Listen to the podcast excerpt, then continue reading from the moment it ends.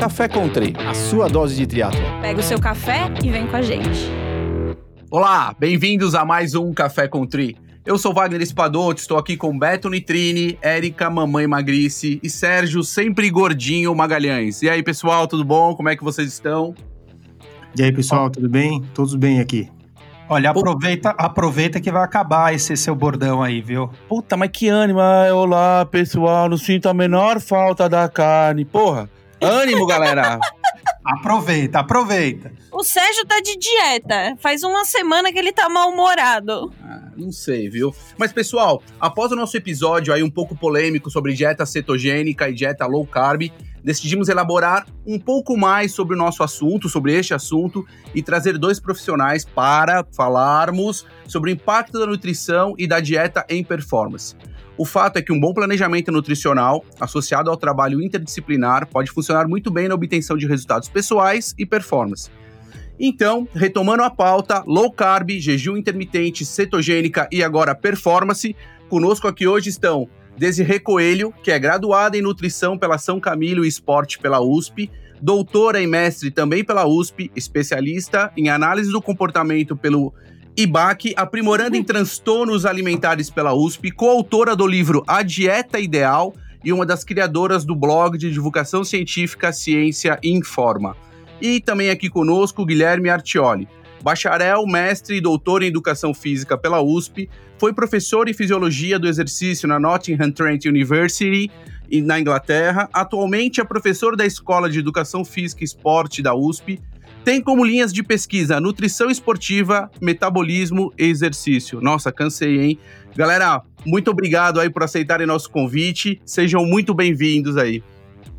Eu que agradeço o convite. Olá, todo mundo que está ouvindo, todo mundo que está aqui para a gente conversar um pouco sobre esse tema. O Guilherme não colocou aí do blog Ciência Informa, mas ele também é do blog. Eu sei que ele achei até estranho que não estava. Falei, mas o que aconteceu aqui? Tá com vergonha? Será? O que, que foi? ele copiou o látis dele, foi isso. Eu resumi o meu látis, na verdade. Pelo amor de Deus, mandar um látis aqui é três dias. Mas meu, o Wagner é blogueiro também, fica tranquilo. e eu já começo perguntando para Desirê existe uma dieta ideal? Existe uma dieta ideal que é para cada um, né? Então a minha dieta ideal não é a mesma que a do Guilherme, não é a mesma que a sua, enfim, cada um tem, cada pessoa tem que descobrir o que funciona para ela. Acho que o grande erro que a gente tem hoje é de achar que vai existir uma dieta única que vai resolver os, todos os problemas da humanidade, né? Que vai de cura do, da obesidade até, sei lá, performance que seja, né? Então, sim, existe uma dieta ideal e ela vai levar em consideração não só o nosso corpo, nossa fisiologia, mas também as nossas preferências e a nossa história de vida. Então todo mundo consegue ter resultado fazendo uma dieta. Eu não gosto muito dessa palavra, né? Mas eu acho que uma dieta bem ajustada sempre pode dar resultado. E qualquer pessoa pode ter resultado, certo? Certo. É, que dieta hoje a gente já fala, a gente já entende que é uma dieta restritiva, né? A gente entende, é, virou o sinônimo de dieta restritiva, né? Mas dieta é tudo aquilo que a gente come num dia, não necessariamente para emagrecimento, né? Então eu tenho a minha alimentação, você tem a sua. É, eu também não gosto do termo dieta, né? Até quando eu acho que é um termo muito que ganhou um peso muito grande. Mas sim, todo mundo pode ter muito resultado e dentro das suas preferências, inclusive. Se confunde muito dieta com regime, né? Acho que Exato. essas palavras ficaram meio Exato. estigmatizadas, assim, né? Exatamente, é, virou sinônimo. Então, e não, mas dieta é o que você, que todo mundo come num dia. Então, existem diferentes dietas de acordo com a população, de acordo com a cultura do local, né? Mas é isso, exatamente. É, Wagner virou sinônimo de regime.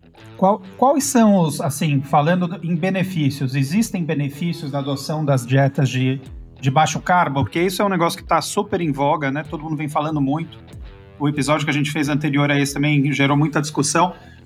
Existem benefícios? Quais são, teoricamente, os benefícios e, e, e por que elas seriam mais saudáveis, as dietas com baixo é, carbo?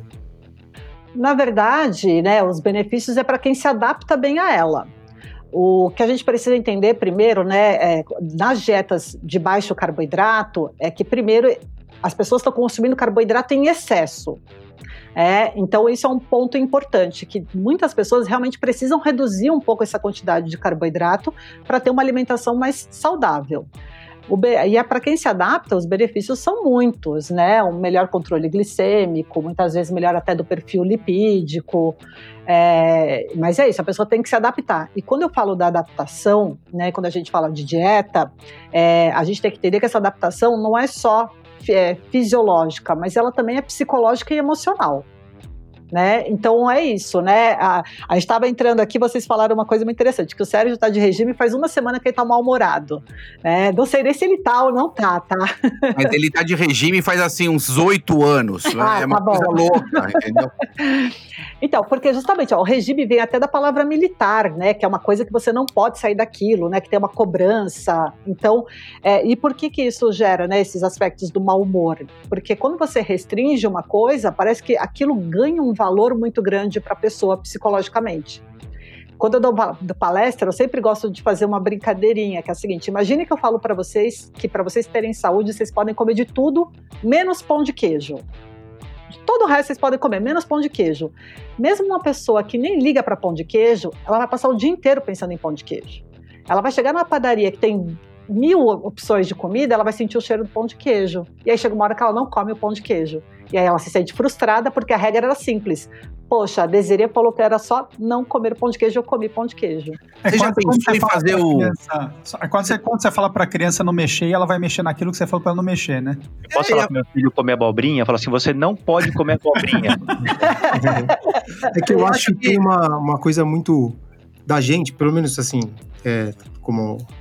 Putz, não vou falar que eu sou atleta, mas como um praticante de esporte de, de há tanto tempo, e já passando por, já passei por várias vezes nutricionistas e tal, a gente sempre acreditou que o atleta precisa basear a sua alimentação em carboidrato, porque o carboidrato é a fonte principal de energia, né?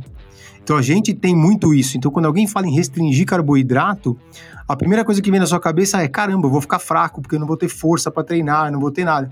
Então acho que tem muito isso também de um, de um- de um preconceito que a gente cria, né? De um conceito que a gente criou, que foi incutido na gente por isso, e que às vezes a gente não quer mudar.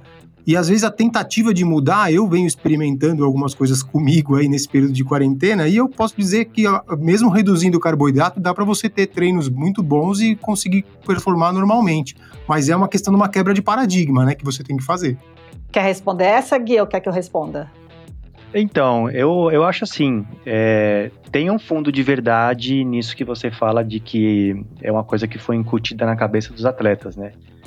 Tem, na minha opinião, um grande fundo de verdade, porque, assim, estudos desde a década de 70, ele, e desde, é, desde essa época até hoje, eles vêm sistematicamente mostrando que existe uma incom- incompatibilidade entre o desempenho numa prova de endurance, tá? Um bom desempenho numa prova de endurance e baixas concentrações do que a gente chama de glicogênio muscular, tá? Então, pro- pro- só para explicar aqui para o ouvinte que não é especialista da área, glicogênio muscular são as reservas de glicose que a gente tem no nosso músculo.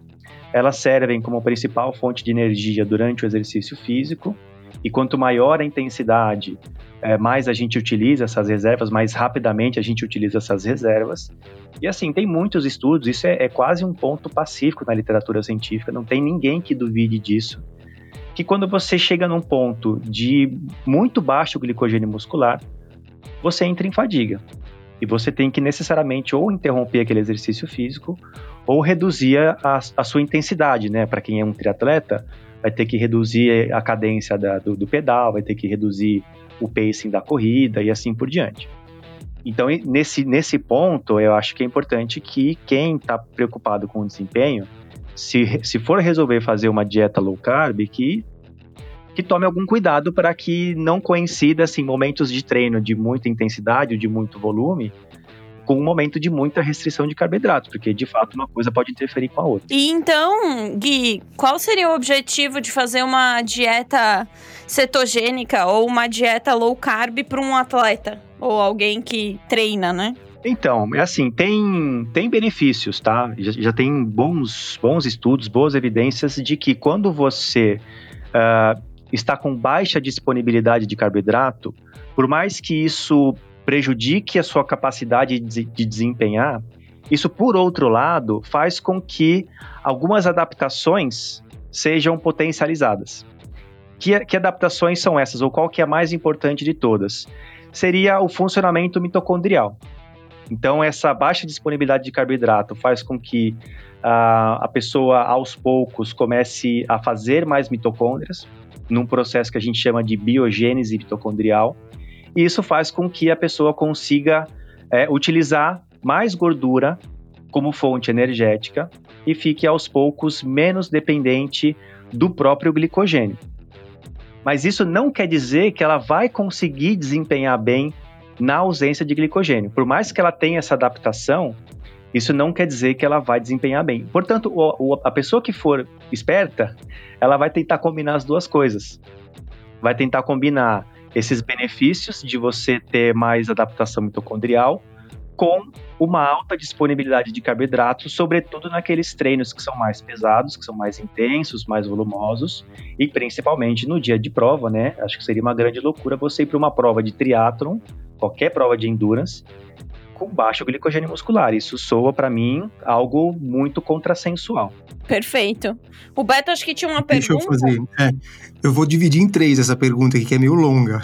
Uma pergunta, senhor tem direito. Uma. Então, a dieta low carb, ela fala em 150 gramas de carboidrato por dia, né? Uma dieta cetogênica até restringe até mais que isso. Então, o que, que eu queria saber? Se esses 150 gramas de carboidrato por dia são suficientes para uma pessoa que treina mais de 20 horas por semana, sem que isso gere, um, gere um déficit energético no longo prazo, um desbalanço metabólico. E por que? Aí a segunda. Por que esse limite é estabelecido em gramas e não em percentual? Porque, para mim, assim, penso eu, por exemplo, tenho 1,82m, peso 81 quilos, treino 20 horas por semana. Aí tem um fulano que tem 1,60m, pesa 70, mas não faz nada nós dois podemos ingerir 150 gramas de carboidrato numa dieta low carb. E aí, o que, que eu acho? Que indo além, né? Se a simples redução do carboidrato industrializado e farinhas e tal já não seria suficiente, porque para mim, eu testei, aí já estou testando faz algum tempo, mas eu peguei as últimas, os últimos seis dias e eu consumi em torno de 200 e 240 gramas de carboidrato por dia. E para mim ficou bom. Menos que isso, para mim já é difícil. Então, eu queria fazer essas três colocações aí. O que, que vocês acham dessas três pontos? Se for tá. muito longo. Não, não. É, primeiro que eu acho importante, assim, a dieta low carb, ela varia até um pouco nesses parâmetros de referência, né? Então, tem alguns estudos que usam 150 gramas, tem outros que usam 200 gramas. Mas também é utilizado o percentual, sim. Em alguns casos é utilizado até 40% de carboidrato na alimentação é considerado dieta low carb. Então é aquela sempre aquela história de analisar individualmente o que você está, né, a sua referência para você Só entender. Pra... Só para explicar aqui, é 40% do total de calorias, né? Isso, desculpa, obrigada. Uhum é, 40% do total de calorias da alimentação. Então, justamente porque tem essa discrepância, né? Então, imagina, até comparando a diferença né, de, de sexos, uma mulher de que pese 50 quilos comparada com você que pesa 80, vai comer a mesma coisa de carboidrato e vai ser a mesma? Não. Então, realmente, a gente usa essa, a gente tem esses dois parâmetros para levar em consideração. É, qual foi a segunda parte? Não, é, é, já, já, respondeu duas. A outra era se, simplesmente por a redução dos, dos, de açúcar industrializado, de farinha ah, branca sim, e tudo, sim. você já não conseguiria um benefício bastante significativo, né? Muito, que é exatamente o que o nosso guia alimentar ele prega, prega, né? Que a gente tem que utilizar as fontes naturais de alimentação e realmente comer é, carboidrato de batata, por exemplo, é um volume muito grande de batata que você tem que consumir, ainda mais se for cozida na água, né? E aí o volume aumenta ainda mais. É, sim, a gente consegue consumir é, uma boa quantidade. Se você mantém fontes naturais, acaba reduzindo muito.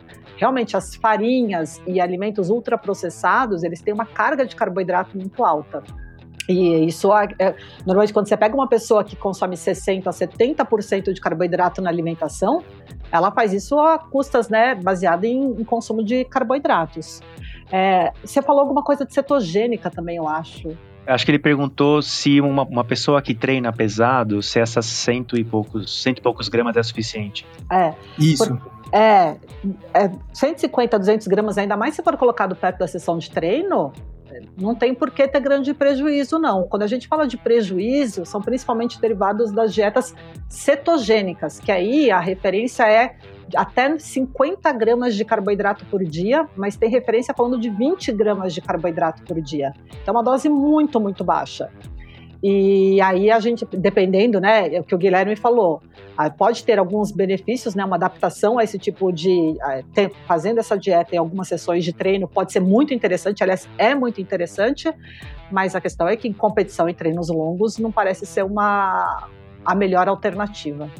E é justamente por isso que hoje em dia as pessoas falam muito em periodização nutricional. Não sei se é um assunto que vocês têm Exatamente. abordado aqui no, no, no, no cast, mas a periodização é justamente tem essa ideia de se aproveitar das duas coisas, né? Tanto do benefício de você ficar com baixa disponibilidade de carboidrato, como dos benefícios de você oferecer mais carboidrato logo antes do treino, para que você não desempenhe pior no seu treino. Existe uma coisa muito interessante, Serginho, antes de você perguntar, é que existe uma grande dificuldade em técnicos entender planejamento e alguns nutricionistas também é, como fazer com que essas pessoas se falem e consigam interpretar os momentos ou os ciclos de treino para que você consiga realmente planejar de forma correta a baixa ingesta de carboidratos associada a treinos de forma correta, ou seja, basicamente está falando de base, e aí no período competitivo você manipular isso de uma forma que você não tenha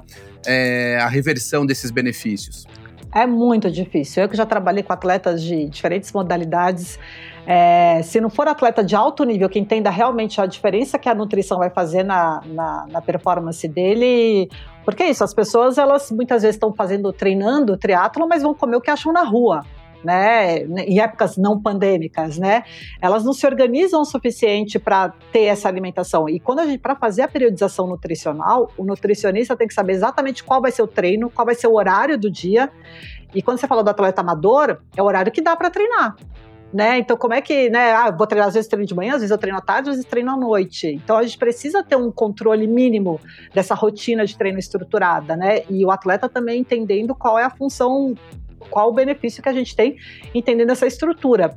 E tem muito técnico ainda também que não valoriza a nutrição do jeito que, né, com toda. Sério isso? Muito. Tem muita equipe que não tem nutricionista, tem muita. Eu achei que. Não, não, não pensando em São Paulo. É, eu achei que não tivesse, né, por uma questão de condição, de estrutura, Também. mas que não valoriza, aí eu realmente me fico um pouco mais preocupado. Porque quando a gente fala, né, a gente tem que pensar em Brasil, né? Em São Paulo a gente está numa bolha, né, onde tem muitas equipes bem estruturadas e pessoas que têm acesso a diferentes profissionais. Mas quando a gente pensa fora, né, muitas vezes tem técnico por aí que acha que é capaz de fazer o papel do nutricionista também. Não é incomum, né, em, quando eu vou dar palestra e aulas, os nutricionistas comentarem sobre isso, ou a gente mesmo vê no Instagram, enfim, em mídias sociais isso sendo feito. Vai lá, gordinho. Wagner, só para fazer um comentário rapidinho sobre a periodização que a gente comentou, eu li alguns artigos, até eu tenho lido alguma coisa sobre isso, e alguns técnicos né, mencionaram que os atletas que estão sob uma restrição de carboidrato, né, numa dieta low carb, nesses, nos 5, 10 dias antes da prova, eles aumentam de 10 a 15% o consumo de carboidrato para entrar com uma reserva de glicogênio muscular aí por volta de 2.000, 2.500 calorias. Então ele tem um ganho muito maior quando ele faz isso próximo da prova do que uma pessoa que já vem consumindo carboidrato. Ele consegue reservar mais, é, utilizar melhor o, o, glicogênio muscular e ter um, um, um, boost, eles falam, né, nessa, nisso quando tem essa periodização próximo da prova, aumentando o consumo de carboidrato.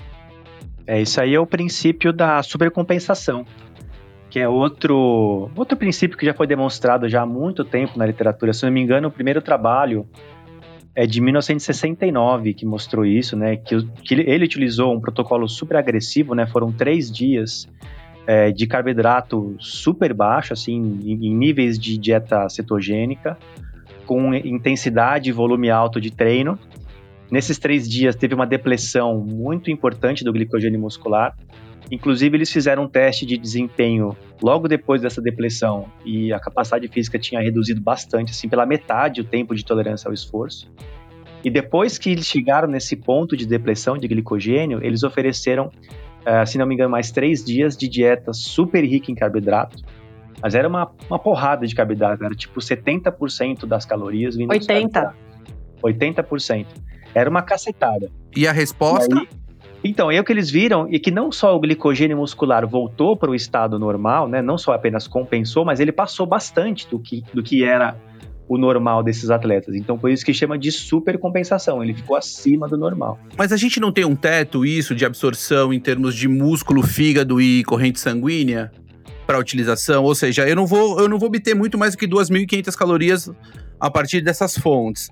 O que seria uma supercompensação e o meu corpo estaria preparado para utilizá-las nesse momento? Ou seja, eu tenho mais glicose disponível, o que, que eu faço com ela? O que vai acontecer é o seguinte: lembra que eu falei é, logo no comecinho do cast que ah, quando o glicogênio muscular acaba, a pessoa entra em fadiga? Perfeito. A gente pode pensar no glicogênio como se fosse o combustível lá que está no tanque do carro. Se você conseguir, se você conseguir encher mais o tanque do seu carro, o seu carro vai rodar por mais tempo.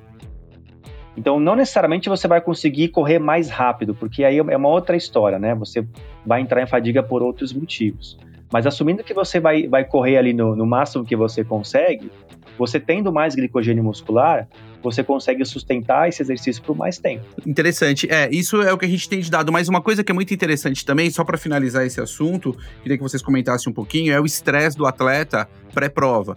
Isso normalmente se faz ali na semana da prova, né? Ou oito, dez dias antes você tira e depois você carrega.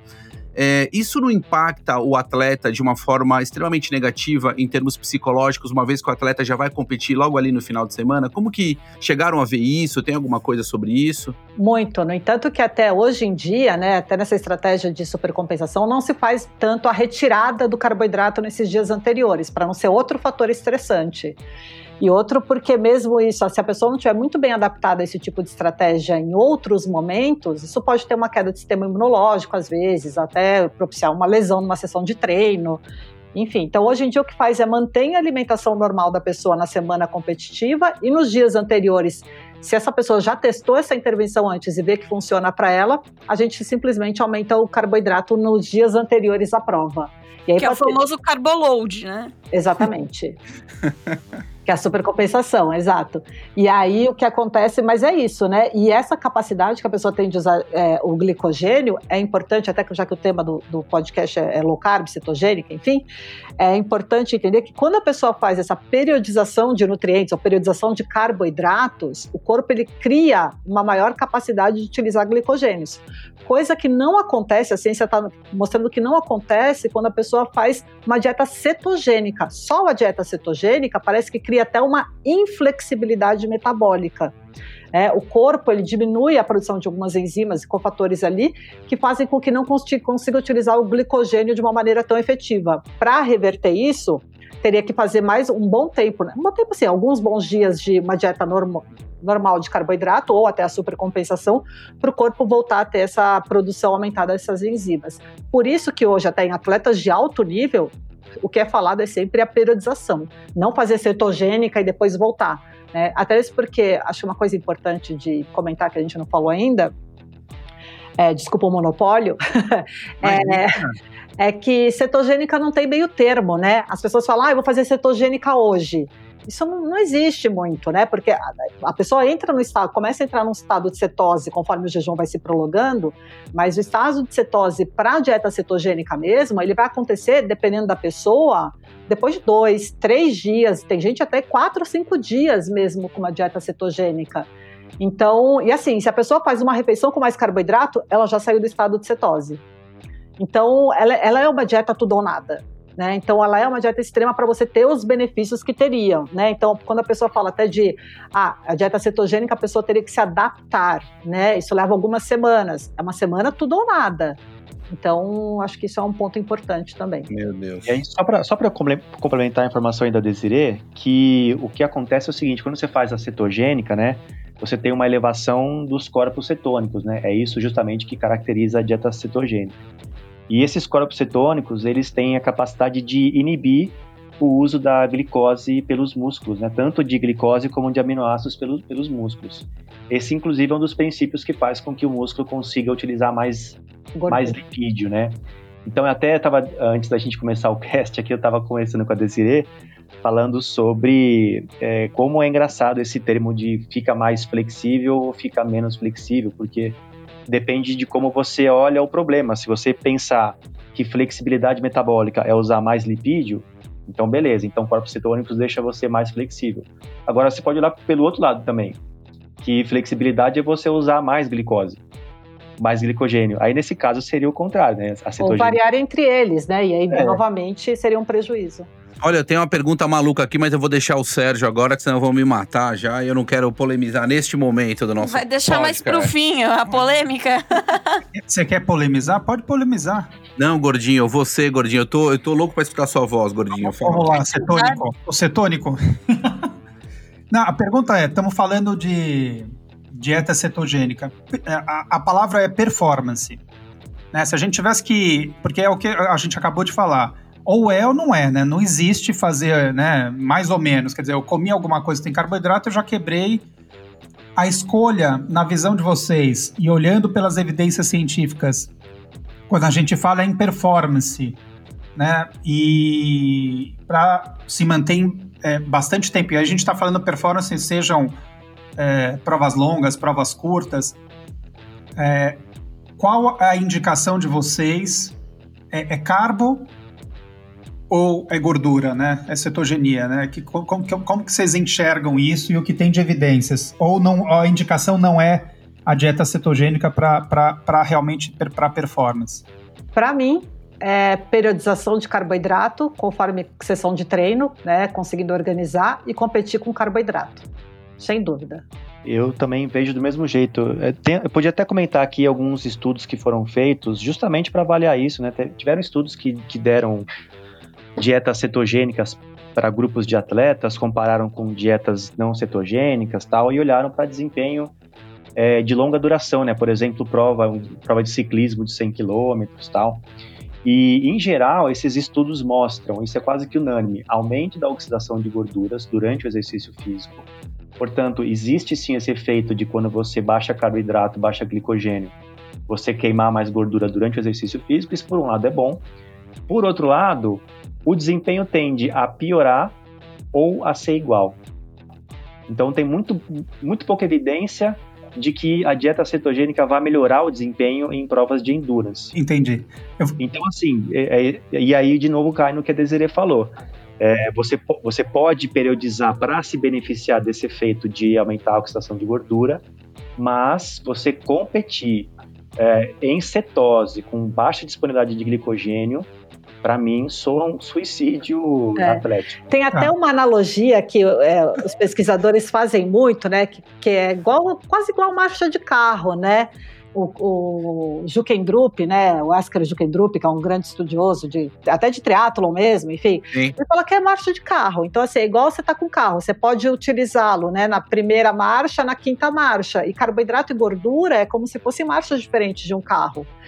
É, então, você em, em- momentos da prova, dependendo da prova, você realmente vai utilizar marchas diferentes, mas é importante você ter todas elas na sua mão. Então, Só complementar, Wagner, eu sei que você está louco para falar. Então, assim, se vocês tivessem que, se vocês tivessem que falar uma, uma, uma, uma vantagem de fazer uma dieta é, para ter performance ou não performance, qual, qual é a vantagem de fazer uma dieta cetogênica, então? Ou seja, em performance não é, já, já vi que não é. É só para emagrecimento? Ou, ou algumas restrições alimentares mesmo, que a pessoa tem que fazer uma dieta cetogênica porque ela não pode consumir carboidrato? Ou não, ou não é recomendada a dieta cetogênica? A dieta cetogênica ela é estudada em algumas condições clínicas bem pontuais, né, com algumas doenças, é, e aí ela tem sua eficácia realmente comprovada, mas aqui a gente está falando de performance, né? Você falou, a primeira coisa é performance. Para mim seria, né, sabendo que a periodização pode trazer o mesmo benefício, eu acho que a única vantagem de uma pessoa fazer dieta cetogênica seria autoconhecimento. ela descobrir como ela como ela se responde, como o corpo dela responde, mas sempre fazendo isso no momento de treino, né, de base, alguma coisa assim. Então a gente tá entendendo que o Beto está se autoconhecendo agora com esses treinos low carb dele, é, É, mas ele tá fazendo não, low mas carb, não low carb, exato. Mas ele vai migrar, ele é certeza. Você tirou, você tirou Aproveitando, tô aproveitando a pandemia sem prova, pra testar a carcaça velha, ver se ela muda alguma coisa, entendeu? Mas, Vai, vai ó, eu vou te falar que não tá sendo ruim, não. Você tirou Tem glúten coisas- também? Coisas Betão? boas e coisas. Não, não, não, não. Coisas boas e coisas ruins. Acho que, tem que a gente tem que ir testando, vendo o que, que vai dar. A bisnaguinha continua, então. Não, mudei. Em questão. Eu mudei. É bisnaguinha integral agora. Cenoura. Deu uma mudada. Tô testando umas coisas aqui, tô funcionando. Tô lendo e aprendendo. E, pessoal, o que é o Fat Max? Como é que ele tá relacionado com, com tudo isso? Com tudo isso, o quê? Com, com essas dietas, o uso de, de gordura, o uso de carboidrato. Tem alguma importância, né, pro atleta de endurance isso? Acho que eu pra eu falar, né, Zê? tá esperando. Quero escutar, vamos É, falando. que eu Vocês vão fale? tocando... Bate não, é porque bola você agora. falou disso logo no comecinho, antes da gente entrar no ar. Então eu já deixei isso pra você, essa resposta. Não, tá bom, tá bom. Desirê deixou quicando a bola. bom, eu vou, eu vou falar assim, o- como que eu entendo isso, essa questão do Fat Max, tá? É, para mim não é uma coisa muito relevante para o atleta de endurance. Não sei, talvez vocês agora estejam estranhando minha resposta, sim ou não? Mas eu vou querer depois, vou perguntar por quê, não tem problema. Não, deixa, deixa eu explicar então. Porque assim, pra mim, no- na, na forma que eu entendo é, o que, que é importante para o desempenho de endurance, você tem vários fatores que são importantes, né? Todos eles, eles culminam para uma coisa, que é o quanto que a pessoa consegue manter de intensidade de exercício que seja sustentada pelo metabolismo aeróbio, oxidativo. Então, assim, eu, eu vou, eu- acho que para dar um exemplo aqui, para ficar mais fácil, eu vou dar um exemplo. Eu, que sou um, é um cara muito ruim de corrida, né? eu, eu mal consigo andar sem quebrar a perna, imagina eu correndo. Tamo junto. E aí pensa no, no cara que é o maratonista ali da Etiópia, o cara que corre a maratona por, a duas horas, né? Em duas horas. É, eu, assim, quando eu vou correr aqui na USP, eu corro mais ou menos a 10 km por hora. Porque se eu correr a 11, eu já entro em fadiga, eu começo a ficar ofegante e dali a pouquinho eu vou entrar em fadiga. Por quê? Porque 10 km por hora, né, a minha velocidade, que é meio que a velocidade limite que o meu organismo consegue manter o meu metabolismo aeróbio. Consegue manter aquilo só utilizando o metabolismo aeróbio. O maratonista, se ele corre 40 km para duas horas, ele corre a 20 por hora, 21 por hora, não é isso? Como que ele consegue correr por duas horas a 21 por hora sem entrar em fadiga? Porque ele tem um metabolismo aeróbio tão bem desenvolvido que toda aquela energia que ele gasta para correr a 21 por hora vem exclusivamente do metabolismo aeróbio. Por que, que ele não corre a 22 por hora? Porque o 21 é o limite dele. Se ele, entrar, se ele correr a 22, ele começa a usar lá o que a gente chama da via glicolítica, vai começar a acumular um monte de metabólito no músculo e vai entrar em fadiga. Então, o maratonista ele tem que correr duas horas, não tem que correr 10 minutos. Então, ele vai sempre correr no limite ali do que o metabolismo aeróbico consegue sustentar. Onde que o Fat Max entra nessa história? No meu entendimento, em lugar nenhum. Porque isso, inclusive, conta a oxidação de carboidrato. O carboidrato tem um papel importante para que ele consiga aumentar a velocidade sem entrar em via glicolítica, sem entrar em metabolismo anaeróbio. Então, é, não sei se eu consegui ser claro. Desi, Desirê, É, porque o que acontece, eu entendo eu quero uma opinião contra, hein? contra o Gui. A gente tem 20 anos de amizade, um já sabe o que o outro vai falar. É, na verdade, eu entendo um pouco a justificativa, o porquê que as pessoas são tão fissuradas né, nesse termo um pouco. E aí, o racional, muitas vezes, eu acho que é se usar mais gordura durante a prova, de repente, se a pessoa está adaptada para utilizar mais gordura durante a prova, de repente sobra, sobra glicose e glicogênio para momentos de sprint ou para momentos de alta intensidade. Mas o que o Guilherme falou é verdade, porque quanto mais intenso você quer produzir, quanto mais é, né, potência você quer produzir numa prova, quanto mais performance, a gente está falando de performance. A gente não está falando do, né, da pessoa que quer fazer a prova no, no moderado leve. Né? E ela, mais carboidrato ela precisa queimar o tempo todo. No entanto, que as estratégias utilizadas e estudadas até hoje é quanto mais de carboidrato a gente consegue fazer uma pessoa queimar e absorver até durante uma prova. Né? Você é do triatlon, você sabe, né? Quanto você te, fica dando de comida de carboidrato para essa pessoa durante uma prova de, de... Quanto esse intestino vai absorver para a gente poder utilizar, exato. Exatamente, a gente fica até fazendo o quê? Treinamento de intestino, né? De, sistema gastrointestinal, treinar comer, treinar beber durante a prova, principalmente na corrida, que é o, né? Bike come tudo, mas assim, na, na, na corrida que é super difícil.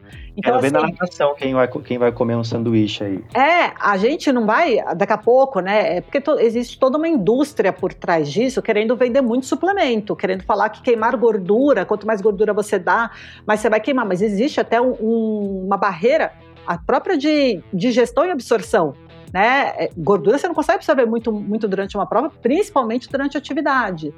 Mas se você está pensando né, no, no Fat Max lá para você conseguir queimar gordura para poupar glicogênio, é, eu entendo, mas eu sou do time do Gui, porque assim, eu, é melhor eu treinar você não para queimar só né, a gordura, mas também para você ser uma máquina que queima muito carboidrato. Novamente, pensando em performance, atleta de alto nível.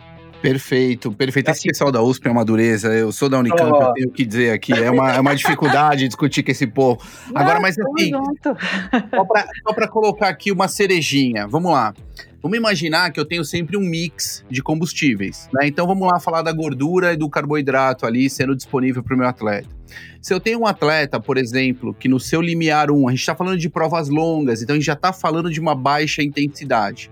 Vamos pensar no mesmo no atleta de Ironman, ele vai fazer o seu Ironman ali por volta de 75, 80%, tá? 82 na corrida, alguma coisa nesse sentido.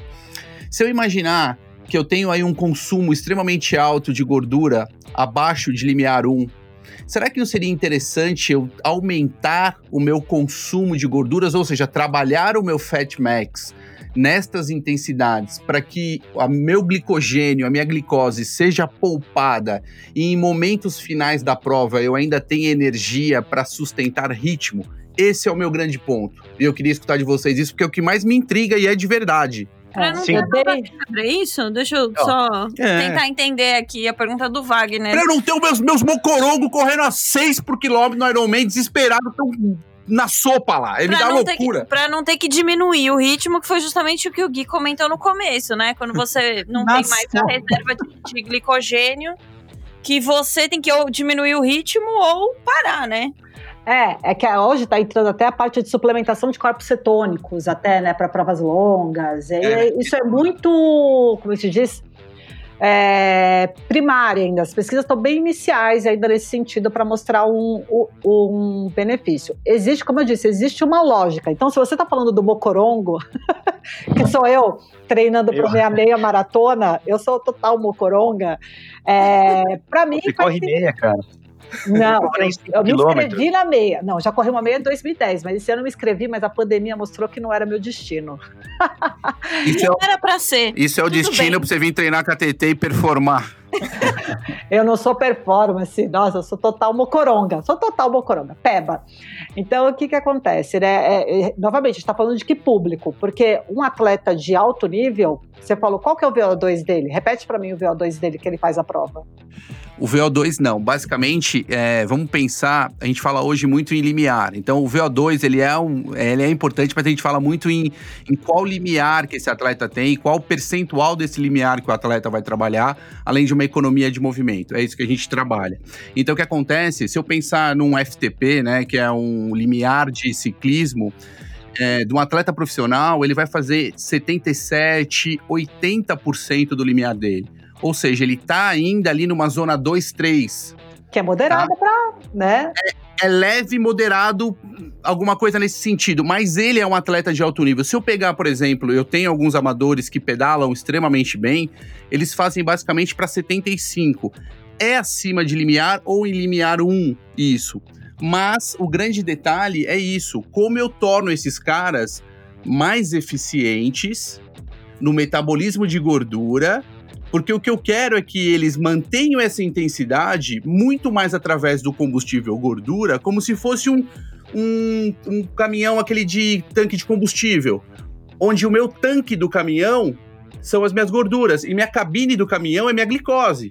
Tá. Então, como que eu faço esse Carro valor? híbrido, né? Carro híbrido. É, mas nem para eles eu sugeriria uma cetogênica. Eu acho que novamente Ah, fazer não. alguns treinos, né? Fazer alguns treinos com essa baixa disponibilidade, aí que você vai treinar a capacidade que ele tem de perceber o esforço e perceber o corpo dele. É, e aí eu já entro com uma outra pergunta que é: quais os protocolos que nós temos hoje? Eu não sei se vocês utilizam isso, de perfil metabólico, ou seja, entender o QR desses atletas. Então, aonde estão as intensidades que meu atleta trabalha basicamente com gordura e a migração pra, de intensidade relacionada com carboidrato? Você, você diz isso na prática, assim, o profissional que trabalha com atletas? Isso, isso. Porque o que a gente tem feito com alguns atletas é desenhar um, um- um teste, um protocolo, em que eu fico ali basicamente entre 4 e 5 minutos em determinada intensidade. Vou fazendo um teste progressivo, ele dura basicamente o que eu faço, tá? Em torno de uma hora, e eu consigo determinar exatamente todo o perfil metabólico desse atleta, né? Não levo ele até a exaustão, mas eu chego em limiar 2, por exemplo. Então eu consigo determinar quantas gramas de carboidrato esse atleta está consumindo a 60, 65, 70, determinar o fat max e com o treinamento tentar melhorar esse dado. É, eu acho que você precisaria ter acesso a equipamentos laboratoriais que não são muito Sim. baratos, né? Não sei se Sim. são todos que todas, todo mundo que teria acesso a isso, mas se você tiver acesso a um, é, um, um analisador de gases expirados, né, uma espirometria, você conseguiria fazer uma ergoespirometria. E uma coisa que a gente trabalha muito hoje em dia, pelo menos na, na academia, né, na, na universidade, é, são ah, a velocidade crítica e a potência crítica, né? Que acho que inclusive é um dado que é muito mais valioso do que os próprios limiares, porque o limiar ele, ele, é muito dependente de protocolo, né? Então, se você avalia o limiar com um limiar de lactato, ou se você faz um limiar ventilatório, você tem o, pri- o primeiro limiar, o segundo limiar. Em teoria, né, o segundo limiar e o limiar de lactato, tem gente que faz o tal do OBLA, né, que seria o, o, o aumento, o acúmulo de lactato com 4 milimol. Enfim, tem várias, vários métodos diferentes. É, steady state de lactato, enfim. Steady state é bem melhor, mas também é muito mais trabalhoso. Mas, de qualquer maneira, para a pessoa que vai correr, para a pessoa que vai pedalar numa prova, o que realmente importa é a potência que ela consegue produzir sem entrar no metabolismo anaeróbio, Perfeito. que bate muito com esse conceito que eu tentei falar assim, por que, que o Fat Max para mim não é importante? Não quer dizer que a utilização de gordura não seja importante, pelo contrário, você tem toda a razão quando você fala que seria importante maximizar a, a queima de gordura justamente para poupar glicogênio. Isso também é outro ponto pacífico na literatura. Qualquer estratégia que você consiga fazer, seja com treino ou seja com nutrição, que você reduza a taxa de, oxida de, de queima de, de, de glicose, glicogênio, e potencialize a oxidação de gordura, isso é bom para o desempenho. Agora, a, o que eu falei aqui do Fat Max é uma questão meramente conceitual, que para mim o Fat Max não é exatamente isso, né? Você não precisa escolher a intensidade em que você queime mais gordura. Que você precisa é preparar o seu organismo, suas mitocôndrias, seu músculo, para ficar mais eficiente na queima de gordura. E isso dá para fazer tanto com treinamento como com estratégias nutricionais. Dentre essas estratégias nutri nutricionais, a periodização de carboidratos é uma delas, que já está bem demonstrada. Uma outra estratégia que consegue fazer isso, por incrível que pareça, é a carnitina. Suplementação de carnitina tem essa capacidade. A dificuldade é você fazer a carnitina parar dentro do músculo, né? Essa é uma outra conversa. Ah, mas que aí para triatleta até, né, é, Gui? Carnitina Sim. ou L-carnitina? L-carnitina. Já anotei aqui, já anotei. Para sedentário não funciona, pessoas. uh, Não é emagrecimento. Não estou falando é emagrecimento. Não vai emagrecer, mas pode melhorar o desempenho de um, um atleta de endurance, sim. Eu ia aproveitar que a gente mais ou menos já até já respondeu o que eu ia te perguntar, ia fazer a pergunta que eu ia fazer. Eu tenho acompanhado assim um pesquisador que chamado Dan Plius, não sei se vocês já ouviram falar. Ele é um pesquisador, é técnico e foi recordista amador do Ironman Kona, né? E ele é adepto do low carb. E ele sempre fala que ele falou, né, de algumas pesquisas, que o nosso metabolismo de gordura é de meio grama por minuto. E que fazendo uma dieta low carb, você consegue melhorar esse metabolismo para 1,2 gramas por minuto. Nos E que- melhores atletas, né? Esse 1.2 aí é. E que isso pode fazer a diferença entre andar na maratona e quebrar o recorde em Kona. Isso é um pouco Então, exagerado. Como que a gente pode melhorar o nosso metabolismo de gordura? Simplesmente consumindo menos carboidrato ou se existe algo para ser feito nos treinos e quanto tempo dura um processo para você melhorar a sua absorção de gordura? Porque, assim, o que ele fala é o seguinte, a gente tem 2.000, é, 2.000, 2.500 calorias de glicogênio muscular, né? E você entra na prova com essa capacidade. Aí você tem mais uma ingestão, que são 240 calorias é, por hora, eu acho que ele falou alguma coisa que é a nossa capacidade de metabolizar, e todo mundo entra com isso igual. Então, o cara que metaboliza, gordura, metaboliza gordura melhor, ele consegue é, ingerir menos, menos calorias e conseguir performar melhor no final. Então, é mais ou menos isso, né? Queria saber como que a gente consegue melhorar isso. Lógico que não precisa chegar no 1.2, mas como melhorar e quanto tempo demora. De onde você tirou o 240, Beto? Você tirou de 60 gramas 60 de carboidrato gramas por hora? Isso. Tá certo, não. Existem estudos mais modernos agora que falam em ultra endurance até 90 a mais, dependendo do tipo de carboidrato. Sim. Enfim, é muito, Muito daí vai voltar naquele assunto de absorção, de Sim. treinamento de intestino, enfim, adap- É que aí você, a, a ideia era usar, pode ser, o número pode ser igual, aí não varia, não importaria tanto. É que os dois teriam a mesma absorção. O que variaria nos dois seria essa capacidade de metabolizar gordura. Mas aí tem um outro ponto que é muito importante, Beto, que é o seguinte: é, qual, quanto você gasta de cada um deles, qual a capacidade de cada um desses substratos de fornecer ATP, né, de fornecer energia. E o carboidrato tem uma, uma capacidade muito maior. Então, se você está pensando, você falou, né, campeão de Kona, né? Então você está pensando em tem- performar mais. Mas sim, fazer, de repente, né, fazer uma low carb, né, um protocolo onde a pessoa treina com uma baixa disponibilidade de carboidrato, como a gente disse, pode trazer muitos benefícios, sim, mas sempre competindo com alto para ter essa, essa inteligência e essa flexibilidade metabólica na hora da prova. E falando um pouco Agora, sobre. assim, esse dado, desculpa, esse dado de 1.2 eu não vi, eu não, não tem, tem É, até tem que 1.5. Tem Teria até que olhar o- 1.5. Deixa eu olhar um estudo aqui. Pode, pode continuar. Depois eu, vou eu vou, depois eu vou compartilhar com vocês um vídeo. Deus, é, é, um- é aquele que eu falei pra vocês que ganhou Kona, que ele é o caso de estudo, e é difícil. É, ele é o É, próprio claro. caso de tudo, no caso. pegando. É, mas tinha um corredor de montanha, eu não vou lembrar o nome, tinha um corredor de montanha antigamente, uns 8, 10 anos atrás, que ele tinha uns 21 anos, que ele corria dois dias sem parar.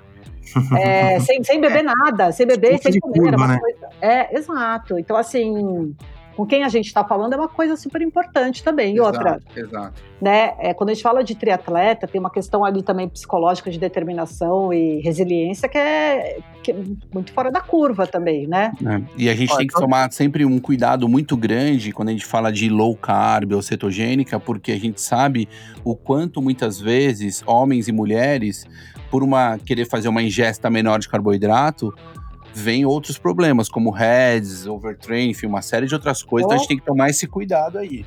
É, e é isso, né? E os aspectos comportamentais, que é o que eu mais trabalho hoje. Trabalhei muito com nutrição esportiva de performance, hoje eu trabalho muito com comportamento alimentar.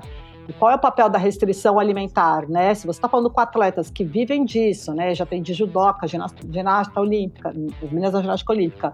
Transtorno alimentar no esporte é um assunto muito sério, né? E quando você fala de corredores e até triatletas, né? A gente tem a- a- as, as síndromes, né? Principalmente em mulheres também. Eu esqueci o nome novo, né? Que era da tríade da mulher atleta, mas mudou o nome. Qual que é o nome? E é que agora virou para homem e para mulher, né? Exato. E aí falava só da mulher, mas enfim, é, transtorno alimentar é muito alto. Então, quanto esses comportamentos transtornados e tentar, né, é, essa mensagem pode né, colaborar com o início de um comportamento inadequado assim. Então, acho que a gente tem que tomar muito cuidado mesmo, porque Eu gosto muito desse assunto e eu acho que a gente vai ter que gravar um outro episódio só pra falar dele, de distúrbios alimentares. Eu gosto bastante. E voltando no ponto que vocês falaram sobre é, periodização nutricional, né?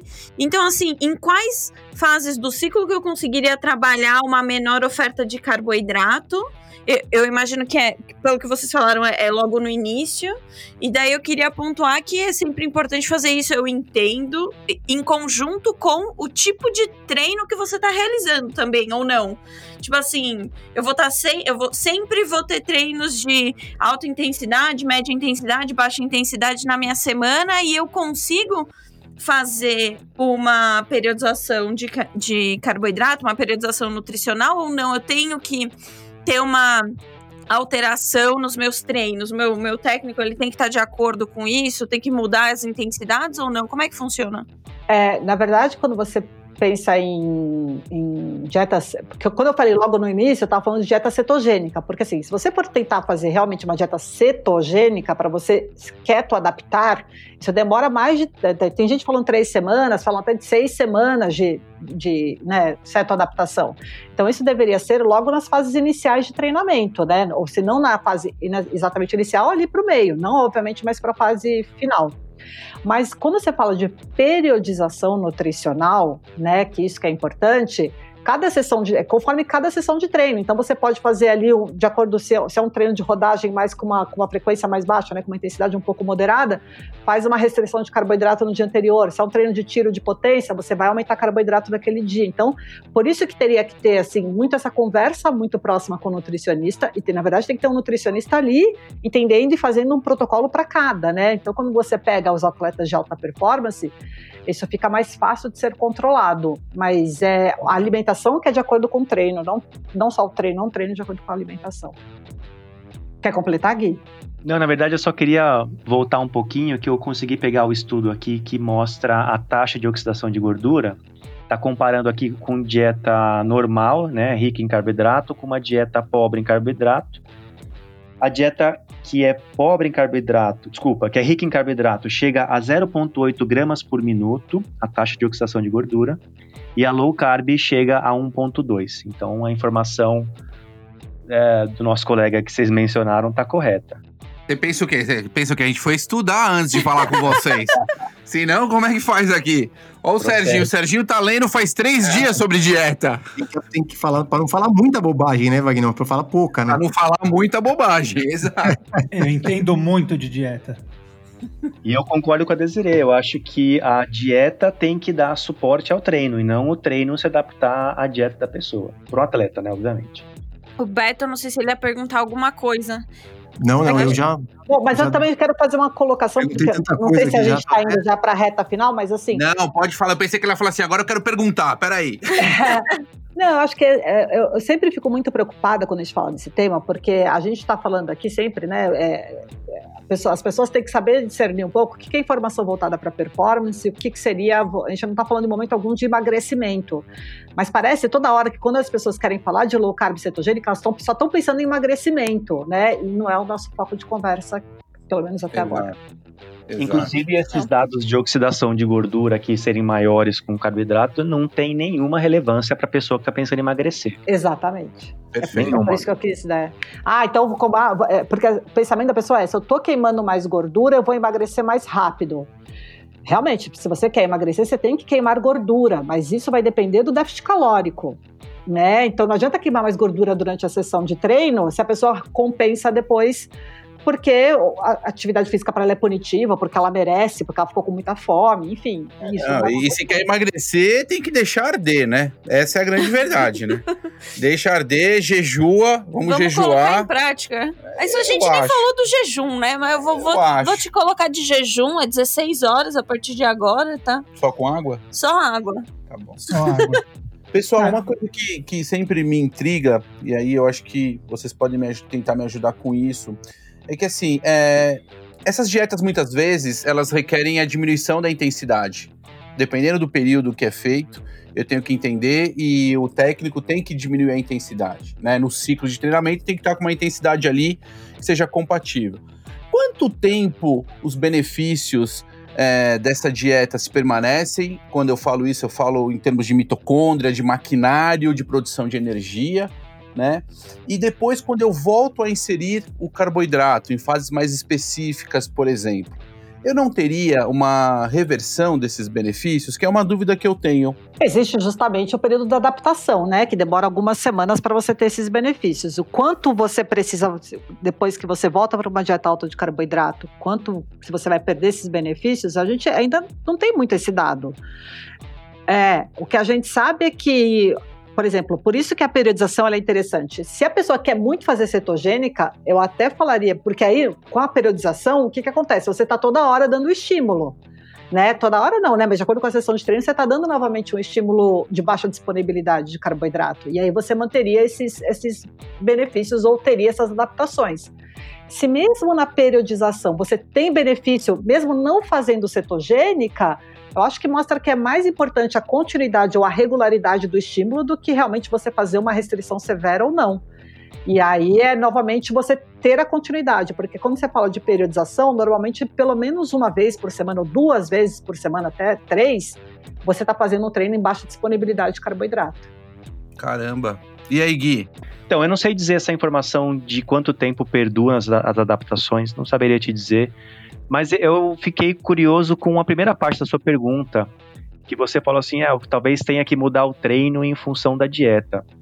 Eu tendo a achar que uma dieta que obriga a pessoa a mudar a forma como ele treina pode ser uma dieta ruim. Concordo. Pode ser uma dieta ruim. Claro Concordo. que assim. se- Muitas vezes o atleta chega pra nós assim: ah, faz um mês que eu estou comendo pouco carboidrato. Ah, que legal, obrigado pela informação. Você entendeu como é que é difícil? É Uhum. extremamente complicado, porque o atleta, muitas vezes, o amador neste caso, ele não tem muitas vezes essa conversa de falar assim: olha, estou pensando em fazer determinado protocolo, como que podemos ajustar isso, entendeu? Inclusive, tem estudos que mostram exatamente isso. Eles conseguem demonstrar como que essa redução da intensidade do treino, como a redução do volume de treino, tem um impacto ruim para o desempenho. Mesmo quando a pessoa está fazendo uma dieta baixa em carboidrato, por mais que os estudos mostrem lá aumento de PGC1-alfa, aumento de biogênese mitocondrial, aumento de um monte de coisa que está dizendo assim, ó, o seu low carb está aumentando sua, sua adaptação, legal. Hora que põe essa pessoa para correr numa prova contra relógio, ela não corre melhor. Sim. Porque ela, trein- ela treinou pior. Ela Sim. ficou lá um mês fazendo low carb e um mês treinando pior. Bom, ela não, não teve a mesma adaptação que o treino poderia ter, ter dado, né? Ela tá mais O- oxidativa com limiar mais baixo. E o, o Gui mesmo, né? Ele tem um, um jargão que ele cunhou há anos, anos atrás, décadas atrás, que a gente é velho, Ó, é, velho. que ele fala que é picuinha metabólica isso no final, né? Porque é isso, que quando você vai ver muitas vezes dessas intervenções, até tem alguns nomes de palestras que a gente vê aí nos congressos e cursos, enfim, que é isso, é, fica falando, ah, mas ativou PGC1-alfa, ok, mas eu tive o produto final? É, entregou o que eu queria? Teve melhora de performance? Ou, sei lá, né? Ai, aumentou um é, 2% oxidação de gordura. Tudo bem, durante o treino, isso, que que isso, que, qual foi o Isso resultado repercute, disso? né, no resultado Exato. final. É. No fim hoje a das ciência da contas, né? nutrição tá, é, tá cheio o quê? Picuinha metabólica. É, nós temos aqui o nosso picuinha metabólica aqui. Serginho, estamos chegando aqui já em uma hora de programa. É uma conversa que eu fico duas, né? Mas nós sabemos que não podemos. Você quer perguntar mais uma coisa, picuinha? Eu não sou o Picuinha, Picuinha é o Beto. O Beto, É o é Beto. O, o Beto ele pesquisa tudo, ele vem com a. Ele vem com. Você vê o tamanho da pergunta dele, né? É, uma tese. Ele, ele cria uma tese pra perguntar aqui pra gente. Ele foi, ele comprou o curso do Damplios pra fazer a pergunta. É. Você não sabe. Não, eu tenho uma pergunta que eu, eu, eu gosto de fazer porque é, é que é sobre o The Game Changers. Não sei se vocês assistiram ou vocês ouviram falar. Eu queria a opinião Sim. de vocês, porque eu sempre pergunto isso para os especialistas e não. E eu gosto das diferenças. Ah, cara, o Gui já tá. Isso O Gui já tá começou a suar. suando. né? Ó, podem falar a verdade aqui, por favor. É, a gente quer saber, porque cada, cada um tem uma visão disso. Eu conheço gente que parou de comer porque viu porque viu o filme, enfim. é, mas não vamos nem entrar aqui sobre, sobre o mérito do ser bem feito, ser mal feito, mas assim, aquilo existe ou não existe, né? O que, que vocês acham daquilo? Bom, o que, que eles falam ali, né? Que acho que tem duas mensagens principais naquele, naquele documentário. Primeiro, que é possível ser um atleta de alto nível sendo vegetariano ou vegano. E eu concordo, sim, é possível. A segunda mensagem, talvez seja a principal deles, é que a pessoa que vira vegetariana ou vegana tem uma vantagem no desempenho. E aí eu já não concordo mais. Aí eu já acho que é um, um exagero meio ativista, assim, da, da parte deles. Mas, assim, é possível você ser vegetariano e ser de alto nível? Sim, dá um baita trabalho. Você tem que ter acompanhamento profissional. Não é fácil. Vai tomar muito Exato. suplemento. Tomar suplemento, obviamente. Cuidar super da sua Que também alimentação. vai em outras condições, desculpa. Mas dá. Você, Desirê, compartilha da- dessa mesma opinião ou Perfeito. acha que também é uma picuinha metabólica já do Gui? Não, não, eu acho assim, todo documentário, quase todo documentário é ativista, né? Como o Gui, Guilherme disse. Então ele tem uma. Né, um- é um documentário que só pegou pessoas que ganham muito dinheiro vendendo vegetarianismo e veganismo. Então a gente sempre tem que olhar conflito de interesse de todo mundo, né? Se a pessoa vende aquele produto, ela tem muito a ganhar falando bem dele, né? Então, e ali aquele documentário é um exemplo clássico disso. E o que acontece é assim, sim, dá para ter, é o que o Gui falou, eu concordo plenamente, dá para ter alta performance sendo vegetariano e vegano. Sim, é o que, eu- que me preocupa muito, e eu recebo muito na clínica isso, são pessoas que assistiram, ficam assustadíssimas, né, é, com algumas imagens, aquela imagem até do, do, ependo- ependó- do tubo de ensaio, né, com sangue, É, com plasma e sangue, é. com plasma. é, e aí, o que que acontece? Né? Isso é só a retórica deles, isso não quer dizer nada. Exa é, mas só que as pessoas que são leigas, pessoas, é. né, não sabem que aquilo ali não significa aquele, aquele tubinho de saio com. Porque assim, a gente vive na, higiene- na, na sociedade da higienização. Agora com Covid, mais ainda, né? Tudo que é limpo parece que é saudável. E não é verdade isso, né? Tem a questão da gordura, na, da gordura da alimentação dos dois, enfim. Mas é, a o que me preocupa, voltando, é que as pessoas estão simplesmente reduzindo carne, só que não estão aumentando o consumo de nem de vegetais nem de leguminosas e a proteína está ficando baixa em muitas pessoas, né? É, não estou nem falando de consumir grandes quantidades de proteína, mas o mínimo ali de 1,1 que a gente sabe, 1,1 gramas de proteína por quilo de peso, que é o mínimo que a gente sabe para praticante de atividade física, né? De acordo com o protein board lá, que, né? Enfim. Isso aí, inclusive, é, é pouco pra quem tá envolvido em esportes de força. né? Exato, isso que eu falo, é o mínimo, né? É o mínimo. Então, mas não chegam nem com isso, né? É, Tem um rapaz que eu atendo, até só eu estava falando com ele hoje. Ele pesa 80 quilos, tem 1,85m, ele não está conseguindo comer nem 60 gramas de proteína por dia. Então é isso, né? É, aí não vai render, além disso tudo, tem toda uma série de, de consequências. Só que assim, é isso, a deficiência de proteína ela, vai- ela é de longo prazo, mas alguns sintomas a pessoa não consegue se adaptar bem ao treino, né? A pessoa começa a ter prejuízo até mesmo emocional mesmo, né? Da restrição de proteína. Proteína é um nutriente nobre, no entanto que toda dieta, você pode me falar, desirei a dieta low carb e a dieta low fat. Você não vai falar dieta low, prote low prote baixa proteína, né? É verdade. Todas E a loucura. Oi? Seria muita loucura. Exato, todo mundo mantém proteína. Aliás, todas as dietas mantêm a proteína listável.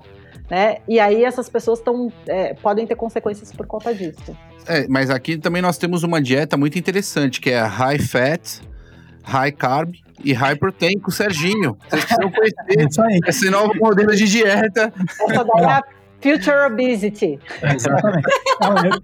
Eu, eu queria, eu queria lançar aqui, aproveitando, de surpresa, já que vocês estão aí dando risada, eu vou lançar, tipo, que nem a Marília Gabriela falava, um bate-bola com os dois rápido aqui.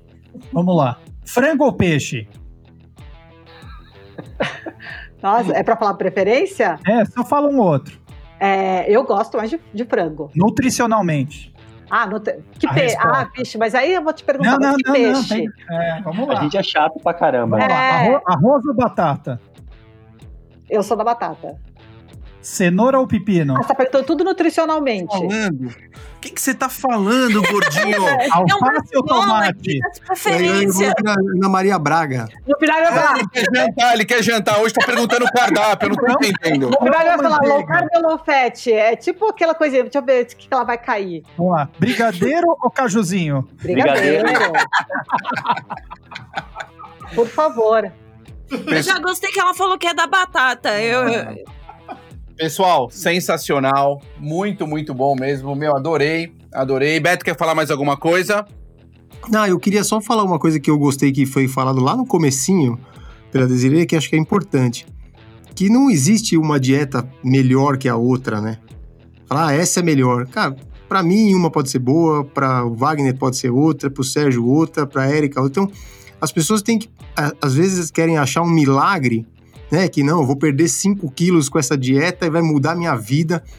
A não ser que você esteja fazendo algo muito errado, né? A dieta pode ajudar. Mas se não, se você já tá com uma dieta saudável, você tá com o peso estável há tanto tempo, performa bem, consegue fazer tudo, não precisa fazer mudanças radicais porque você viu um filme ou porque você leu alguma coisa, né? Então, conversa com quem te acompanha, com seu técnico, com seu nutricionista, com seu médico, para não fazer nada de loucura, né? Porque a gente tá cheio de loucura, né? De ter cada dieta louca que a gente vê por aí que precisa tomar cuidado, né? Então, acho que isso foi legal que a gente falou no começo, né? De que a gente não, tá, não quer defender nenhuma dieta aqui, e sim fazer um trabalho né, de divulgação e porque as pessoas encontrem qual é o melhor caminho para elas mesmas dentro do que elas, do que elas querem, né? Não, perfeito isso, porque e talvez alguém aqui responda super bem. E esse é, rapaz que ganhou Kona, né? Talvez ele seja uma pessoa que se adapte muito bem a uma dieta com, com baixo conteúdo de carboidrato, enfim. E para outra pessoa isso não vai fazer sentido. Mas a questão é descobrir que os pacientes que passam comigo, cada um pode se adaptar a uma, a um, a uma alimentação diferente. Eu tenho que estar com a mente aberta para descobrir qual que é, né? Como é que eu vou conseguir tirar o melhor proveito daquilo. Eu achei perfeito o que você falou. E aí eu só queria destacar aqui que a gente precisa tomar cuidado que algumas dietas, e a low carb é muito boa nisso, tá? Tem muita gente que defende essas dietas é, como se estivesse pertencendo a uma seita, né? Seita total. E aí você vê discursos inflamados, coisas que começam a já não fazer muito sentido tal. Então, e uma coisa que eu fico que eu acho estranho é que assim, o, o, profissional de saúde, ele deveria se apaixonar no bom sentido, se apaixonar pelo seu cliente, pelo seu paciente e fazer o, o melhor possível para cada um deles. E não se apaixonar por um método, né? Então o cara se apaixona pelo low carb e vai dar low carb para todo mundo, mesmo que não seja bom para aquele paciente, né? Tem que ser Já sabe que tá errado. É. Perfeito, e eu vou me apoderar dessa sua frase o técnico deveria se apaixonar pelo seu atleta, não pelo método. Eu, essa eu vou, eu vou usar. Ah, vou... Mas você concorda com isso? Você só nunca tinha colocado nessas palavras. Não, Artioli 2020, viu como ele é o, é o rapaz dos jargões. ficou bom, isso ficou bom. Pessoal, vamos fechar aqui com a nossa sessão recovery. Normalmente a gente compartilha aqui filmes, livros, séries, etc. para os amantes do esporte, qualquer coisa para o pessoal ouvir no final de semana e quando tem um tempinho. Quem que quer começar hoje? Betão? Nossa, eu tô tentando puxar algum aqui. Eu fiquei procurando hoje um aqui para para falar, mas eu, eu, eu, vou lembrar um que eu falei aqui. Eu acho que eu não falei ainda aqui, que é o livro da Chrissy Wellington, que é a Life Without Limits. Eu acho que só tem em inglês, mas é um livro bem legal. Né? A Chrissy Wellington foi campeã de Kona. Né? Só tem né? inglês é um livro, mesmo. É um livro interessante, vale a pena ler. Eu vou falar do aquele documentário do Netflix que chama Athlete A, que é sobre as meninas lá do da ginástica olímpica nos Estados Unidos, exatamente. É bem interessante, é um documentário puxado, mas eu recomendo todo mundo assistir, não vou dar spoilers. Gordinho, tem alguma? Ah, eu vou no, no que é mais no recente, que acho que todo mundo já tá assistindo, que é o Social Dilemma, que é sobre as redes sociais aí. Tem muita gente que tá gostando e muita gente que tá achando mais ou menos na mesma linha do The Game Changers, que é sensacionalista e aproveitador, mas vale a pena ver. Gui, quer dar alguma dica? Ó, minha dica, esse livro aqui, do David Epstein. É, vocês já recomendaram esse? Ah, o Wagner recomendou esse outro dia. Ah, livro é Ele muito tá, bom, tá né? indo, foi caçar o livro pra te mostrar aqui também. Eu não, sei se, não sei se tem em português, eu tenho a versão em inglês dele. Eu acho que não tem também, só em inglês. A nossa Tem? versão, inclusive, é diferente da sua. É que a minha eu comprei a mais barata. Ah, você comprou. A nossa é essa aqui, ó. Ah, esse livro é muito bom. The Sports Gene, What Makes the Perfect Athlete, do David Epstein. Um livro super interessante. É sobre genética, obviamente, mas não precisa ser especialista na área. Para quem gosta de esporte, a leitura é uma delícia. Recomendo. Muito legal. Desirê, quer falar, quer dar algum, algum livro, alguma. Livro dela. sei lá.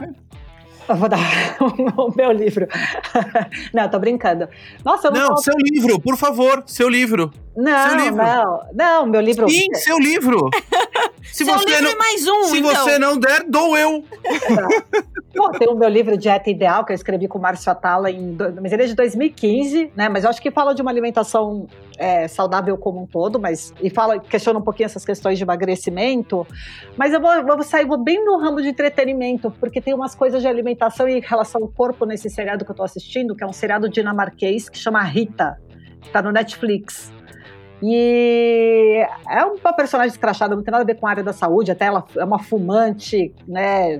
Fica fumando, mas assim, tem vários episódios que é, que é abordado o tema. É uma professora de uma escola pública na Dinamarca, e é, que é abordado o tema corpo e o tema alimentação e dietas e aceitação de uma maneira muito, muito, muito legal. Então eu saio muito do ramo da, do triatlon, etc mas eu acho que todo mundo no final também lida com algumas questões relativas a corpo e comida, então pode ser interessante. Sensacional, e a minha dica é Faster Road Racing, dos 5 quilômetros a meia maratona do... O Wagner sempre dá as indicações de livro para coach. É, Você pode repetir a pronúncia, por favor, que eu não consegui entender?